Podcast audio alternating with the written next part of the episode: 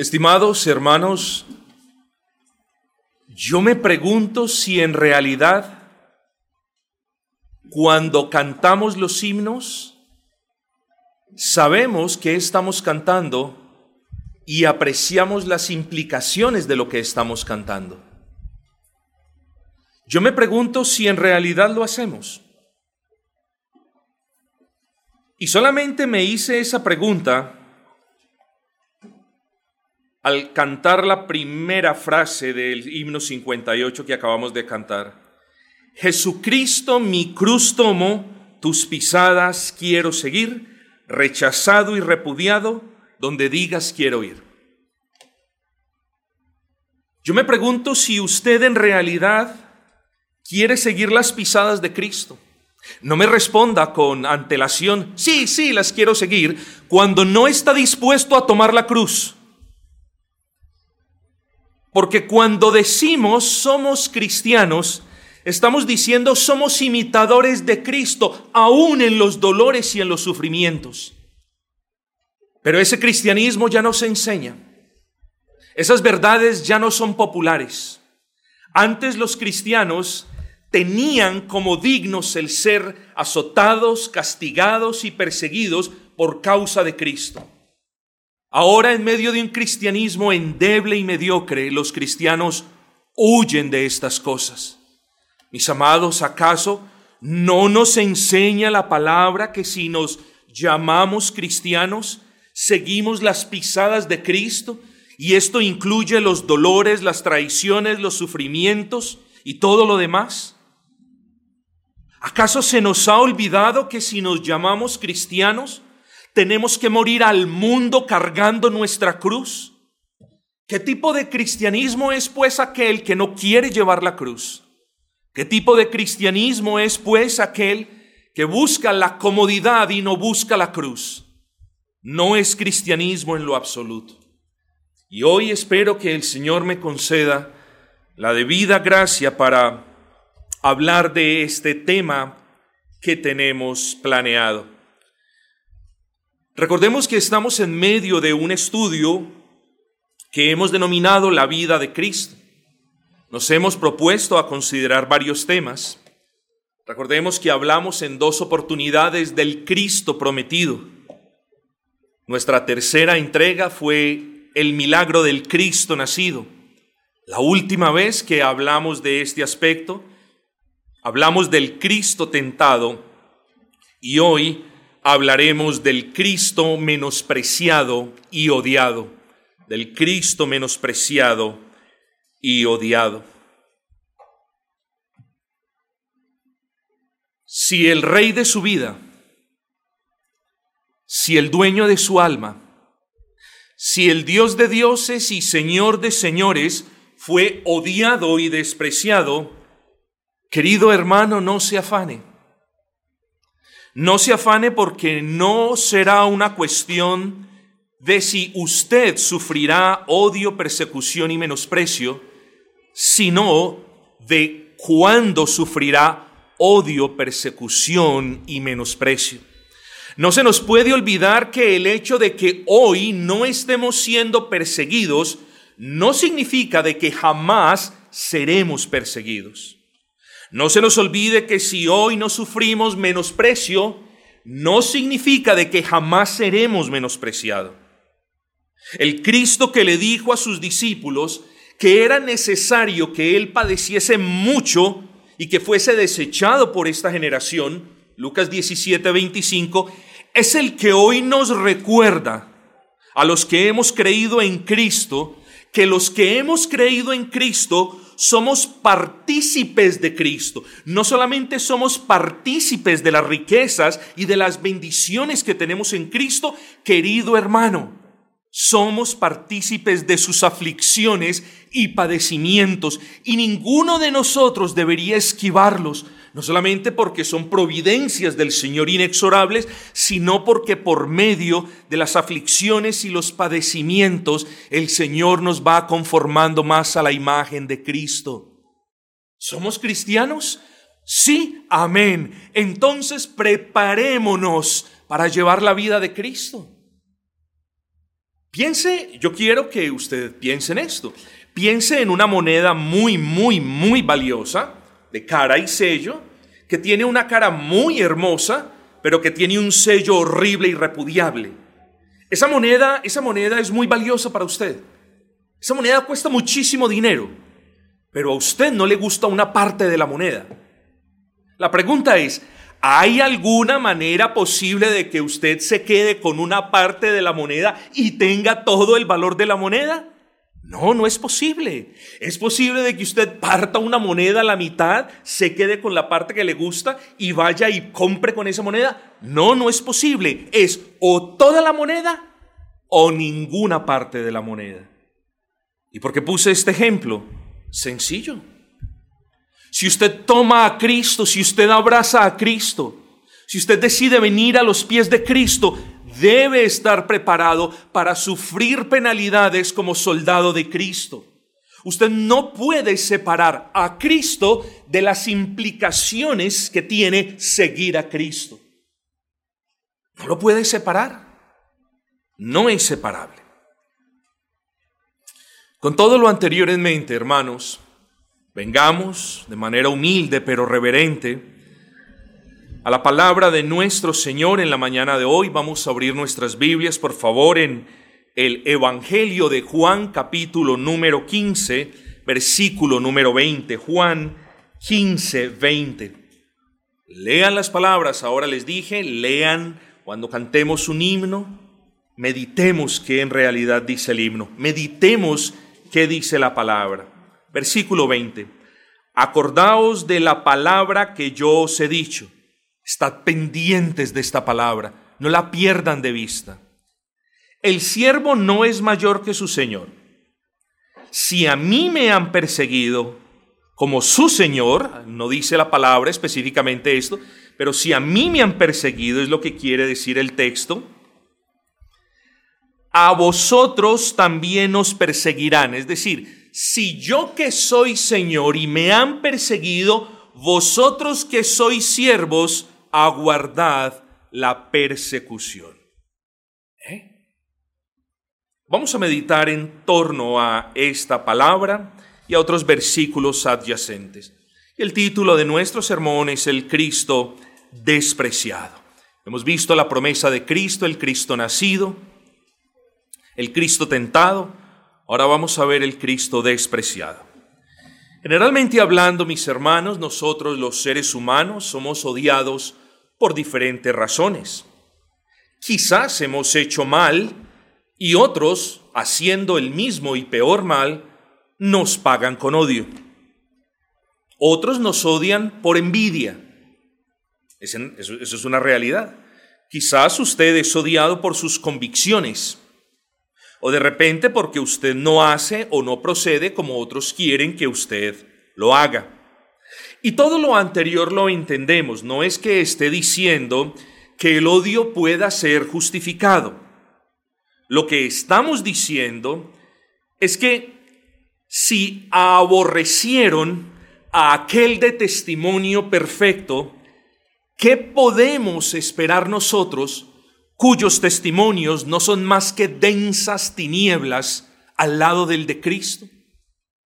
¿Entendieron eso, mis amados hermanos? Si el mundo, estando en oscuridad y en prisión, aborreció la luz de Cristo, ¿qué podemos esperar de nosotros que solamente reflejamos esa luz? Si el mundo aborreció la luz misma, prefiriendo y amando las tinieblas, como nos dice la palabra, ¿qué podemos esperar de este mundo, mis amados?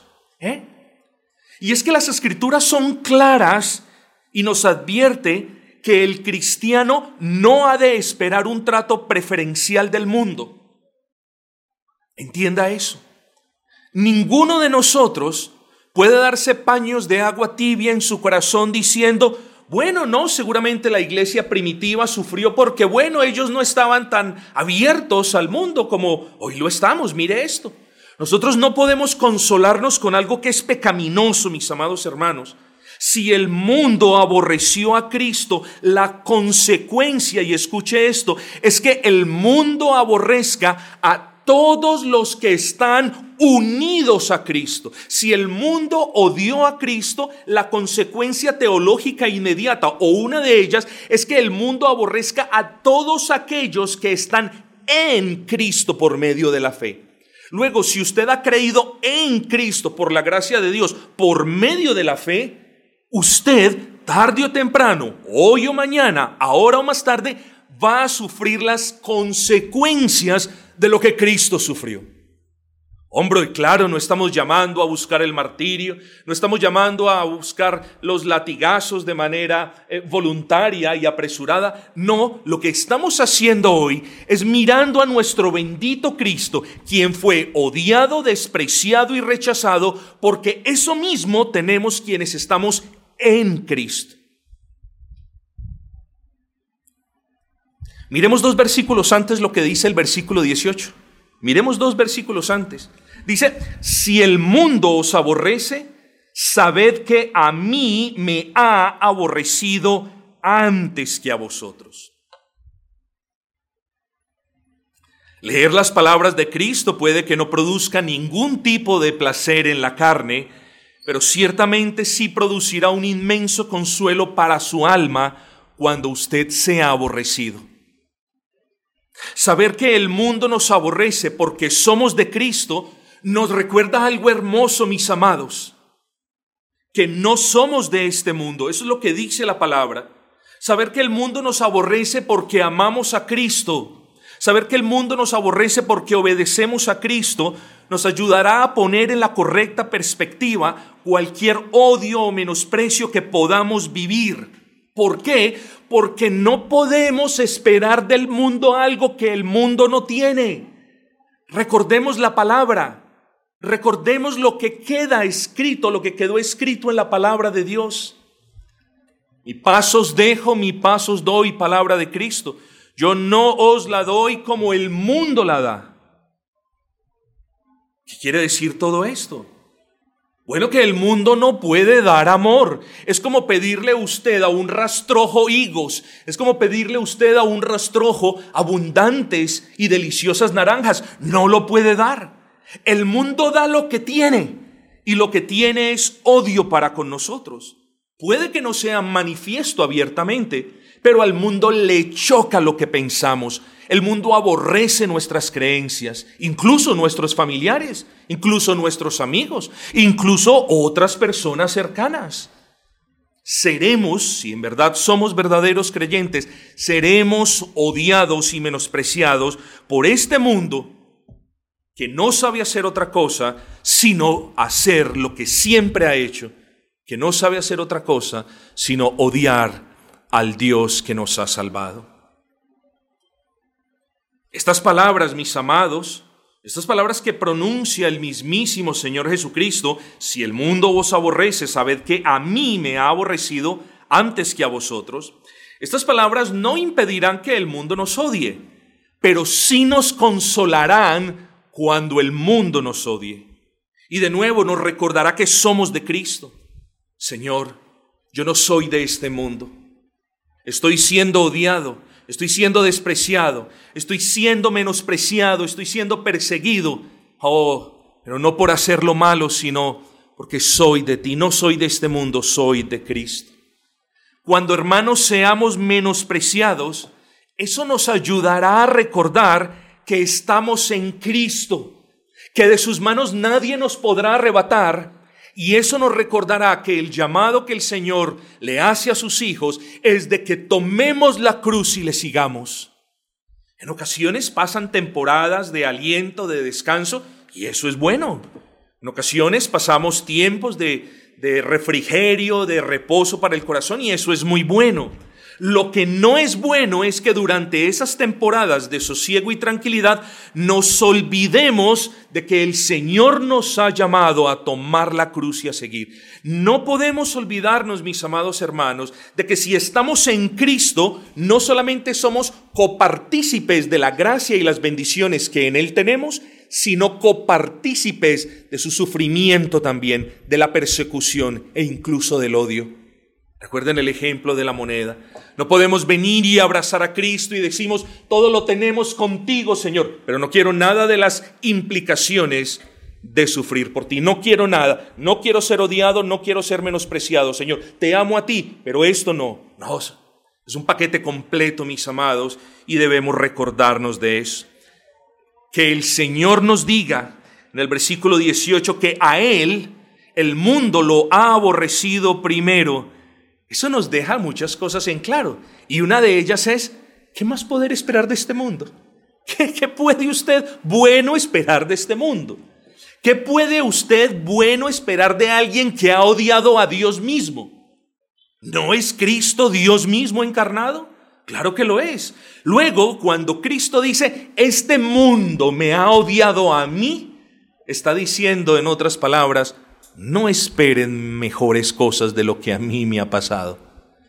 Y es un buen consejo, no espere una cosa mejor de todo lo que le ha pasado a Cristo. Palabras fuertes. Este cristianismo diario, contemporáneo en el que vivimos, no quiere saber nada de esto, no quiere escuchar nada de esto. Es un cristianismo que enseña cosas anticristianas, vaya usted, qué sorpresa, qué maravilla. ¿eh? Pero de eso vamos a hablar en un momento. Pero si en el versículo, y eso es importante lo que viene a continuación, quiero que ejerciten también la capacidad que Dios les ha dado de razonar. Pero si en el versículo 18, oigan bien esto, si el versículo 18, el Señor les advierte a sus discípulos que ellos serían aborrecidos, note lo que sucede en el 20. Acordaos de la palabra que yo os he dicho, el siervo no es mayor que su Señor, si a mí me han perseguido, también a vosotros os perseguirán. Espero que hayan notado el punto. Noten que la razón por la que sus discípulos habrían de ser odiados era la misma razón por la que sus discípulos habrían de ser perseguidos. Es decir, de la misma manera como el Señor Jesucristo les advierte a los discípulos en el versículo 18 que ellos iban a ser aborrecidos porque Cristo fue aborrecido antes que ellos, en el versículo 20, noten esto. El Señor Jesucristo les dice, ustedes además de ser aborrecidos, van a ser perseguidos. ¿Por qué? Porque dice el versículo 20, porque a mí me han perseguido. Mis amados, aquí puede usted ver un patrón. Aquí puede usted ver un, patrón de comportamiento del mundo para con Cristo. Versículo 18, léalo de esta manera. Versículo 18, Señor, prepárame porque seremos aborrecidos y seremos aborrecidos porque tú fuiste aborrecido primero. Versículo 20, Señor, seremos perseguidos y seremos perseguidos porque tú fuiste perseguido primero. Note el patrón.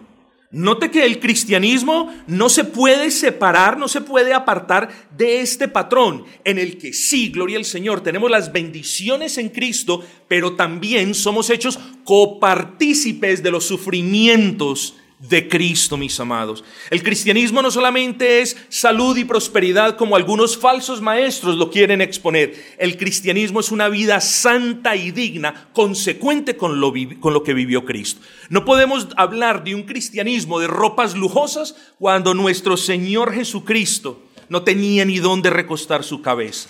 No podemos hablar de un cristianismo donde todo es salud cuando vemos a Pablo y cuando vemos a Timoteo, cuando vemos a algunos de los profetas enfermos por ser fieles al Señor. ¿Qué tipo de cristianismo es este? ¿Qué tipo de cristianismo es este en el que en el que queremos las bendiciones, pero no queremos lo que lo que nos cuesta imitar a Cristo? No, mis amados, ese bendito Cristo menospreciado es digno de ser imitado. No nos podemos olvidar de eso. Pero de cualquier manera nos preguntamos, note usted que ya vimos una correlación entre el versículo 18 y el 20. Hablamos de un modelo. Hemos dicho de que en el versículo 18 el Señor les dice a sus discípulos, oigan, ustedes van a ser aborrecidos, pero eso tiene explicación y es porque el mundo me aborrece a mí. Y en el 20 es lo mismo. Oiga, ustedes van a ser perseguidos, pero eso también tiene una explicación y es porque yo he sido perseguido. O no fue Cristo perseguido desde su infancia, o no buscaba a Herodes asesinarlo. Cristo nuestro Señor fue perseguido toda su vida aquí en la tierra. Toda.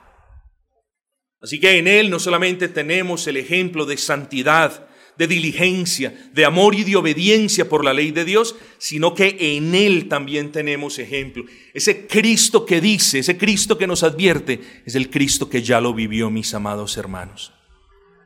Ahora bien, nos preguntamos, mm, pero ¿por qué la insistencia? Si yo le digo a usted, eh, hermana, eh, el culto es a las 5, o, como lo decíamos ahora, hermanos, el culto es a las 10, la próxima semana hermanos, el culto es a las 10, es porque el pastor no sepa otras palabras que hermanos, el culto es a las 10. No, es porque yo sé que algunos entre ustedes, esto no es ninguna crítica, algunos entre ustedes son quizás olvidadizos o un poco desordenados con su agenda y la próxima semana van a llegar a las 11. Luego, luego, como sé que algunos entre ustedes son olvidadizos, entonces se los voy a repetir otra vez. Hermanos, el culto la próxima semana es a las 10 de la mañana. Bueno, tengamos eso en mente. ¿Por qué el Señor Jesucristo en el versículo 18 les advierte de que ellos iban a ser aborrecidos? Y en el versículo 20 vuelve y les advierte, pero esta vez que ellos iban a ser perseguidos. ¿Por qué cree usted? Porque había una necesidad. Yo tengo la necesidad de recordarles esto porque creo que algunos son un poquito olvidadizos. Bueno, había una necesidad, mis amados. El Señor Jesucristo tenía claro a qué había venido a este mundo. Él lo tenía claro. Él sabía que a este mundo no, no vendría a pasarla eh, rico, a descansar, a tener unos tiempos hermosos allí por, por los desiertos, a solas. No, él sabía que antes del sufrimiento eterno en la cruz del Calvario, él sabía que tenía 33 años siendo de ser repudiado, odiado, rechazado y perseguido. Él lo sabía todo. Él ya sabía que venía a este mundo, ¿eh? siendo Dios, por supuesto que él lo tenía claro. No es cierto que quienes no tenemos las cosas muy en claro somos nosotros. Es cierto eso, mis amados. El ser humano pocas cosas tiene en claro. Incluso los creyentes en ocasiones no tenemos en claro, por ejemplo, el concepto de peregrinaje, solo por dar un ejemplo. Muchos creyentes, en verdad lo hablo, muchas personas que han venido a la fe en Cristo, creen que después de la salvación es cuesta abajo. Muchos creyentes creen, realmente lo creen, que después de que abracen a Cristo con sinceridad, van a pasarla súper bien. Mis amados, ¿quién les dijo eso? Porque hay pastores en iglesias que no tienen en claro que una de sus obligaciones es enseñarles a quienes se sientan a escuchar la palabra de Dios que si ellos son cristianos, ellos son llamados a sufrir como Cristo. Pastores que en realidad poco se parecen a Cristo y no advierten a quienes llenan las sillas de sus iglesias que si son amantes de Cristo, han de ser odiados por el mundo y que si son seguidores de Cristo, han de ser perseguidos por el mundo. Esa es una de las obligaciones que nosotros tenemos, mis amados hermanos. Puede que no sea el deseo que el mundo los persiga o que el mundo los menosprecie. Yo creo que no es el deseo mío para con ustedes y tampoco el de ustedes para con este servidor, pero nos debemos advertir mutuamente de esa realidad. ¿Por qué hay pastores que presiden iglesias cuyas enseñanzas son vulgar y abiertamente contrarias a las de las escrituras, hermanos? ¿Eh?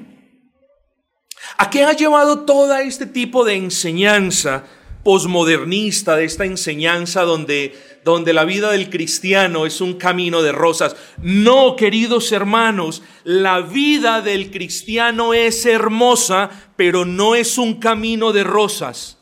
No se le olvide eso. Es hermosa, pero no es un camino de rosas. Es un camino difícil. Es una puerta estrecha, es un camino angosto. Es un camino lleno de oposiciones, de piedras que nos quieren hacer resbalar, tropezar. Es un camino lleno de, de, oposiciones, incluso infernales. Es un camino hermoso porque vamos con la luz de Cristo y sabemos que llegaremos al final, pero no es un camino color rosa, mis amados hermanos. Entonces aquí ha llevado toda esta cantidad de enseñanzas allí afuera de la prosperidad de muchas cosas a que los creyentes, o al menos aquí quienes profesan la fe cristiana, no tengan en claro qué cosas deben esperar de este mundo. Allí hay iglesias llenas de personas esperando de este mundo lo mejor. Allí hay iglesias repletas de personas aún mirando sus relojes después de 10 años esperando la fortuna. Y conozco con conocimiento de causa personas en iglesias de esta ciudad y también de otras que llevan más de 15 años en los caminos del Señor esperando la fortuna y que Dios les bendiga con la prosperidad. Yo me pregunto, ¿será que esas personas abrazaron a Cristo por fe o solamente bajo el engaño del anzuelo de la prosperidad?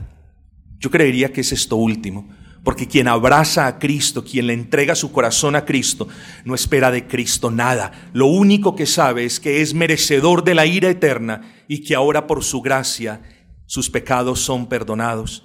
Oh, mis amados, el versículo 20 nos recuerda, acordaos, dice Cristo, de la palabra que yo os he dicho, el siervo no es mayor que su Señor. Si a mí me han perseguido, también a vosotros os perseguirán. Pero no hemos respondido a la pregunta. ¿Por qué la insistencia del Señor Jesucristo? Por qué parece el Señor Jesucristo insistir a estos discípulos al respecto de, estas cosas que vendrían. Mis amados, hay una razón. Los discípulos necesitaban escuchar estas palabras de Cristo. Imagínense ustedes a los pies de Cristo y el Señor diciéndoles, ustedes van a sufrir porque yo he sufrido. Ustedes la van a pasar mal porque yo la he pasado mal. Van a ser perseguidos porque yo he sido perseguidos. Van a ser odiados porque yo he sido odiado. Y apenas se termina el sermón, vemos al Señor viviendo una vida de comodidad, de placeres, en cenas, eh, en el Sanedrín, en, em, de aquí para allá con los grandes líderes y dirigentes, y ustedes se quedan pensando, mmm, qué inconsistente esto. El Señor nos dice que vamos a ser odiados, pero Él es amado por el mundo. El Señor nos dice que vamos a ser perseguidos, pero Él mantiene en amistad con el mundo. Pero ¿qué tipo de maestro es este? Nos hubiésemos preguntado. Pero el Cristo que hoy nos advierte que seremos odiados lo hace porque Él lo fue. Ahora bien, ¿por qué entonces parece el Señor insistir en esto? Mis hermanos, en primer lugar, para que nosotros no sucumbamos ante la tristeza, porque el odio entristece y los creyentes vamos a ser odiados. Noten entonces que el Señor tiene el deseo de recordarnos estas cosas porque, vuelvo, insisto, el odio entristece el alma y es cuestión de cuándo usted va a ser odiado por causa de Cristo.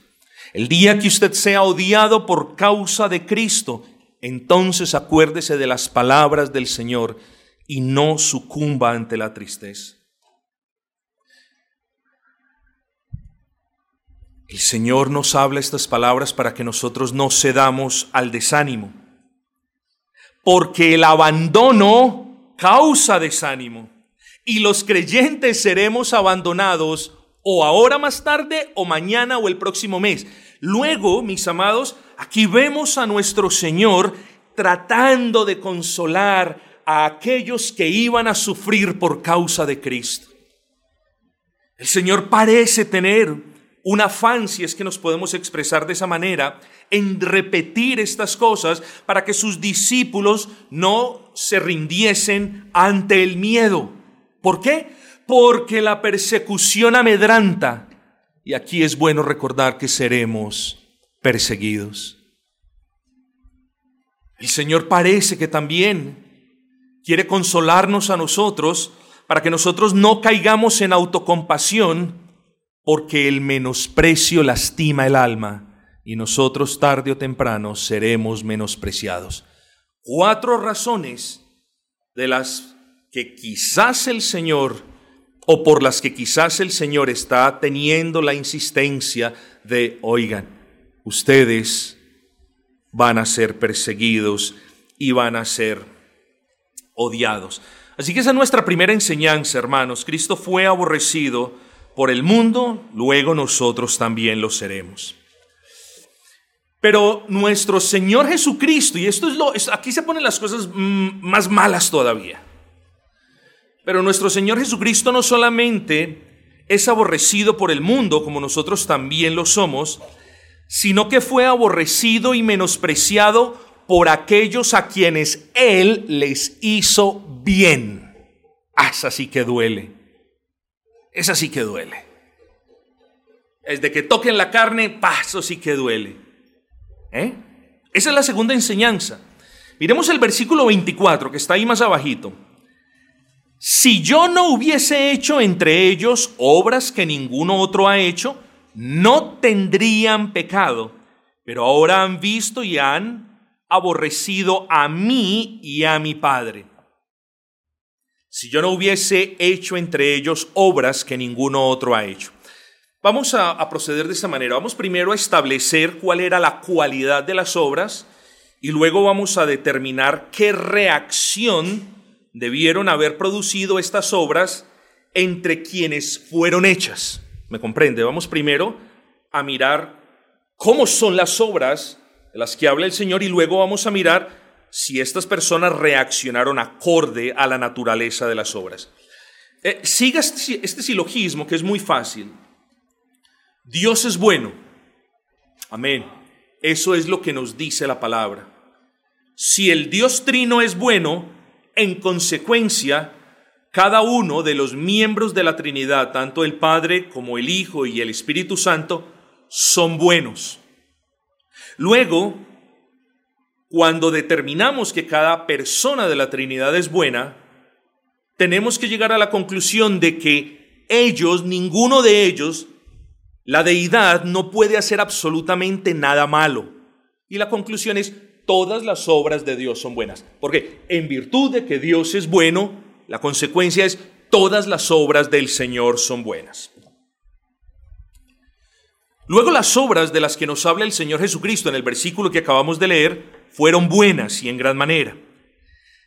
Y yo quiero que piense, si alguien le hace a usted un favor, si alguien es bueno con usted, si alguien lo libra del peligro, si usted tiene hambre y ese alguien le da de comer, si usted tiene sed y ese alguien le da de beber, si usted se ha resbalado por un acantilado y ese alguien le estira la mano, yo lo único que pregunto es, ¿es normal que usted lo aborrezca? ¿Es normal que usted aborrezca a alguien que le ha dado de beber, de comer y que le ha salvado literalmente la vida? ¿Es normal que usted aborrezca a esa persona que le ha hecho ese bien? No, yo creo que hasta un niño eh, puede decir que no solamente eso es ingratitud, sino que eso es una muestra de desprecio. ¿Y qué fue lo que hizo el pueblo? ¿Qué fue lo que hizo el pueblo en el que muchos comieron en abundancia cuando en el desierto no había que comer? ¿Qué fue lo que hizo el pueblo cuando fueron sanados, cuando estaban plagados de em, enfermedades incurables? ¿Qué fue lo que hizo un pueblo en medio de falsos maestros cuando había uno en medio de ellos que les enseñaba el camino a Dios? ¿Qué fue lo que hizo ese pueblo?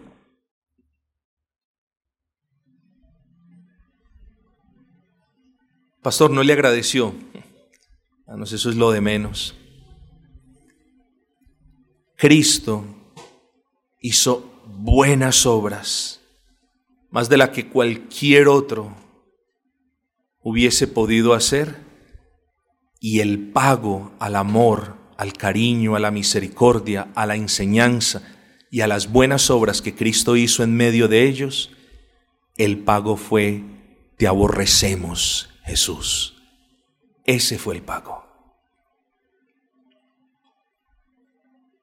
Es decir, Cristo hizo todo lo bueno en ellos y en medio de ellos.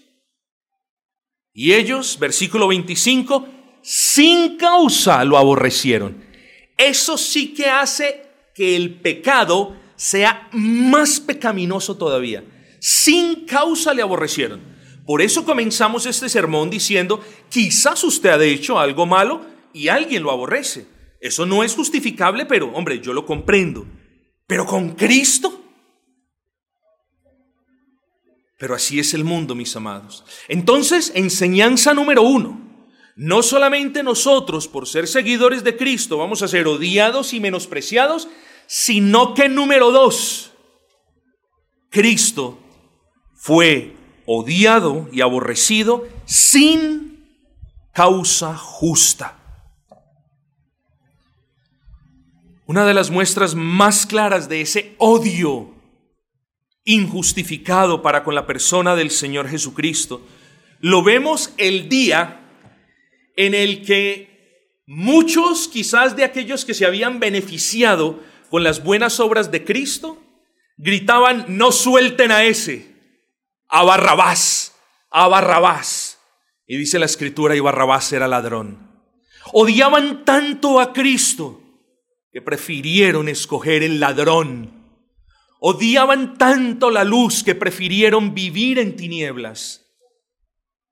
Y mis amados, así el mundo también nos va a aborrecer.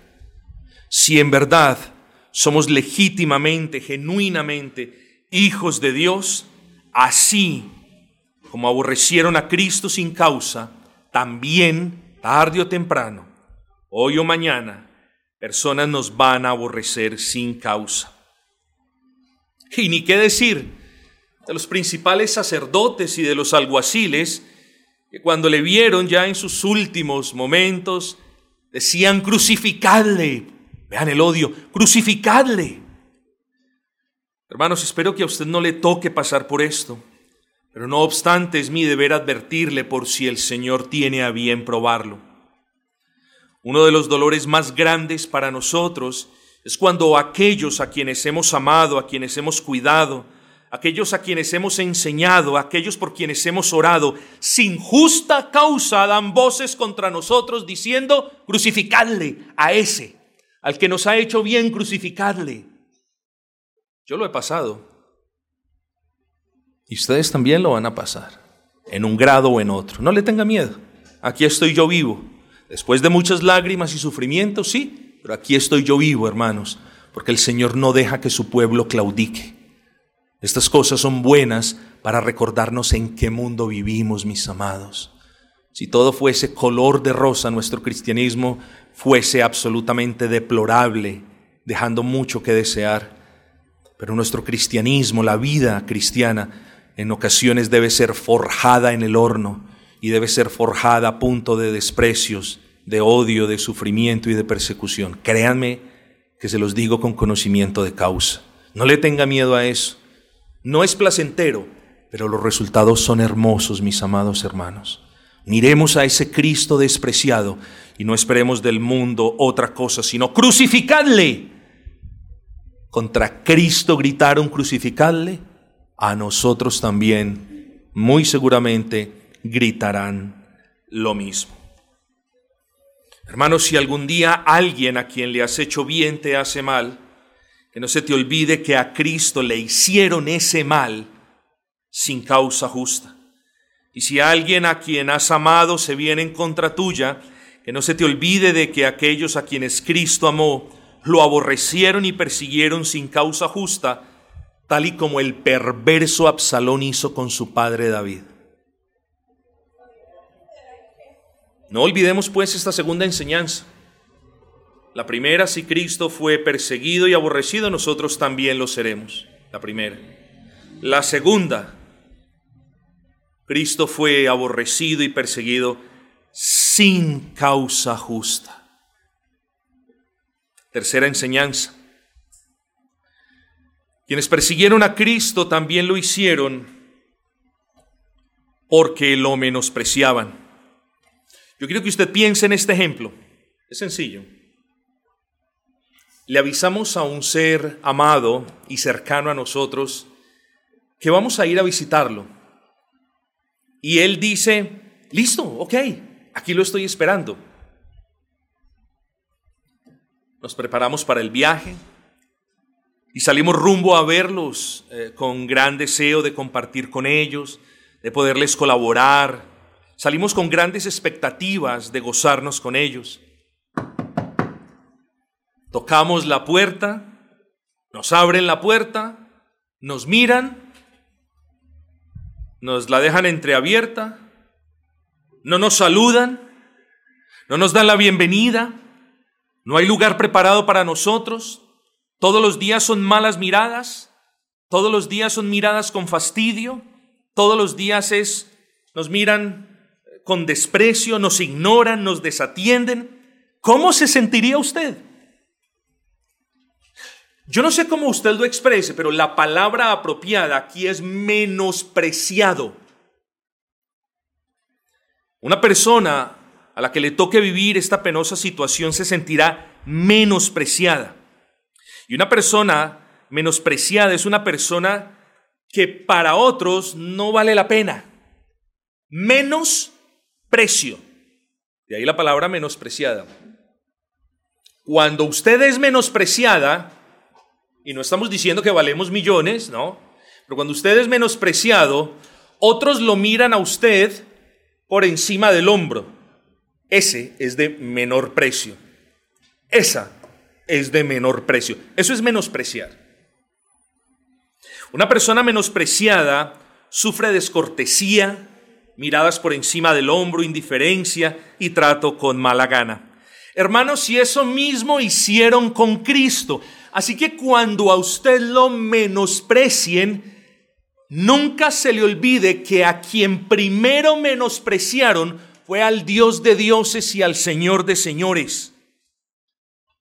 No se le olvide, si a usted le duele que al entrar en la casa de este familiar lo hayan menospreciado, no se le olvide que Cristo, mis hermanos, ese Cristo prometido que habría de llegar a esta nación para salvarla de sus pecados, esa nación no lo quiso recibir y no hay mayor muestra de menosprecio que Juan capítulo 1 versículo 11, a los suyos vino, pero los suyos no le recibieron. Hermanos, que no nos vamos a, a desmoronar en pedazos porque un familiar amado no nos recibe en su casa o porque una persona no nos recibe con amor. No se nos olvide que como siervos de Cristo también seremos menospreciados por su causa. Hermanos, a los suyos Cristo vino y ellos no le abrieron las puertas de sus corazones. Tremendo, ¿no es así? Pero las cosas se ponen peor. ¿Qué, peor se puede poner que esto? ¿Qué peor podemos hablar de nuestro bendito Cristo que fue menospreciado? Sí, podemos hablar cosas aún más malas que el mundo hizo con Cristo. Porque entre más tengamos esto en claro, menos tenderemos a olvidarnos de que también sufriremos menosprecio a causa de Cristo. Pensemos en la, en la última noche del Señor Jesucristo en su ministerio terrenal. ¿Quién fue el que menospreció a Cristo más que cualquier otro? Usted me podrá decir, lo sé, Judas, ¿no es así?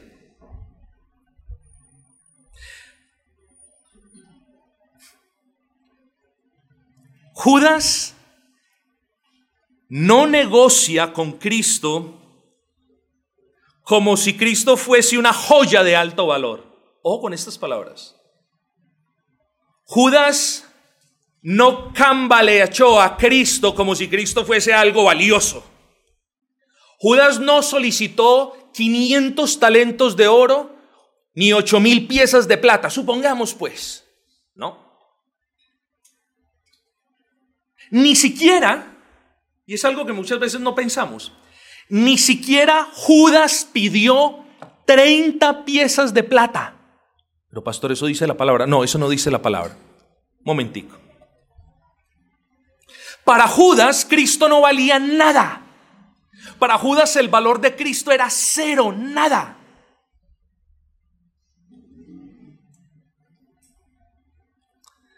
Para los principales sacerdotes, al menos Cristo valía 30 monedas de plata.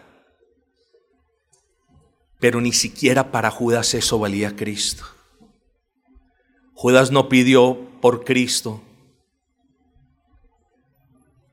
dos carruajes de oro, como ya les decía, o 500 talentos, o ocho mil monedas. No, lo que me quieran dar por ese, dénmelo. Para Judas Cristo no valía nada. Eso es lo que nos dice el texto. ¿Qué me queréis dar? ¿Me quieren dar una bicoca? Yo se los doy. ¿Me quieren dar una moneda? Igual se los doy. ¿Me quieren dar dos piezas de plata? Me sirven. Treinta, también se las recibo. ¿Qué me quieren dar?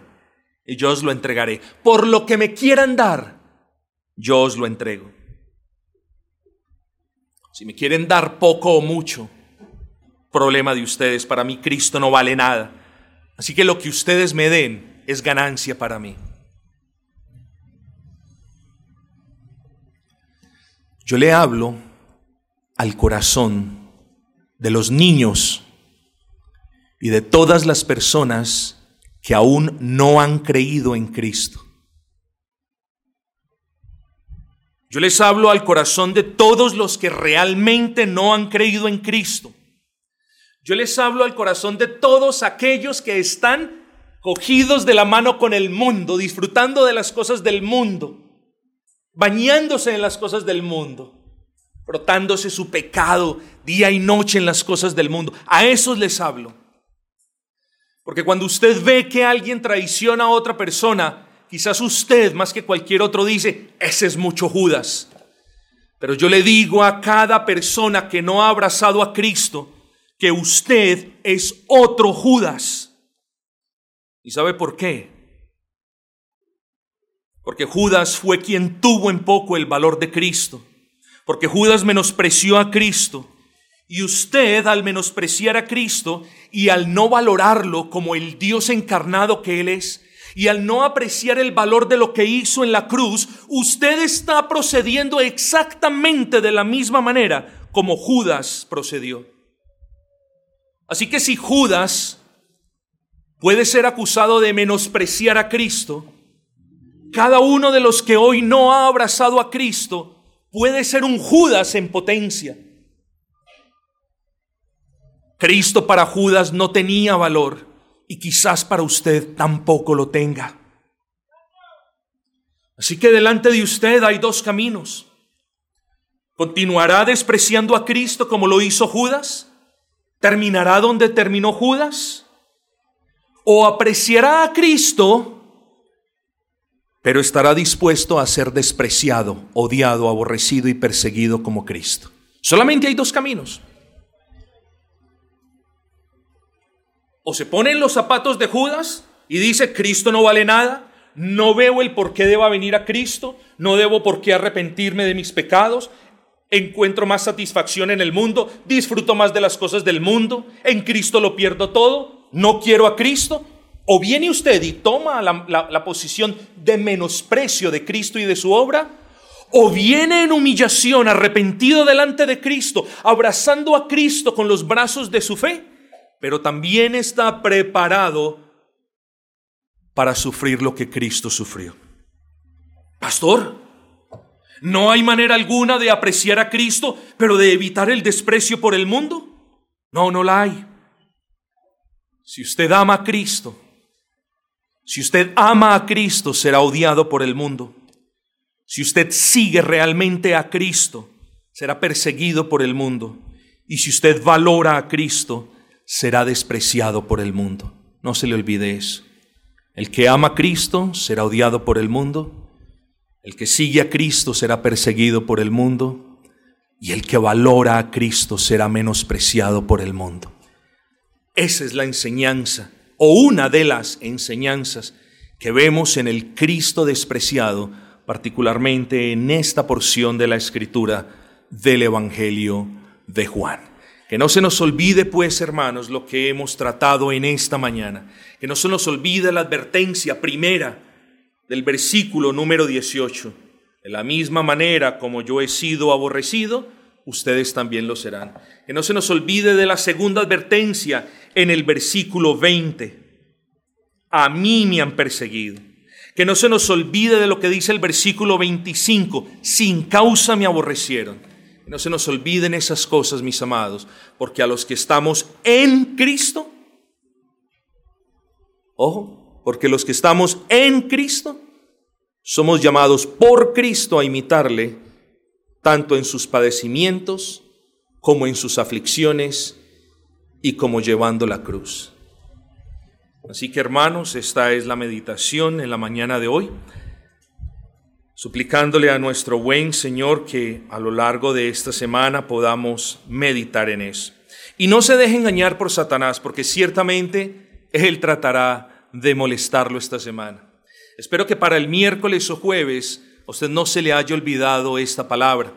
Espero que para el lunes de la próxima semana, como usted ve que no está siendo ni perseguido ni odiado, a usted no se le olvide que si realmente usted está en Cristo, esas cosas le sucederán, seguirán a quienes creen en Cristo. Recuerden, hermanos, estas cuestiones no es una cuestión de ¿será que me pasa? sino de cuando me pase, Señor, manténme firme en la fe de tu Hijo.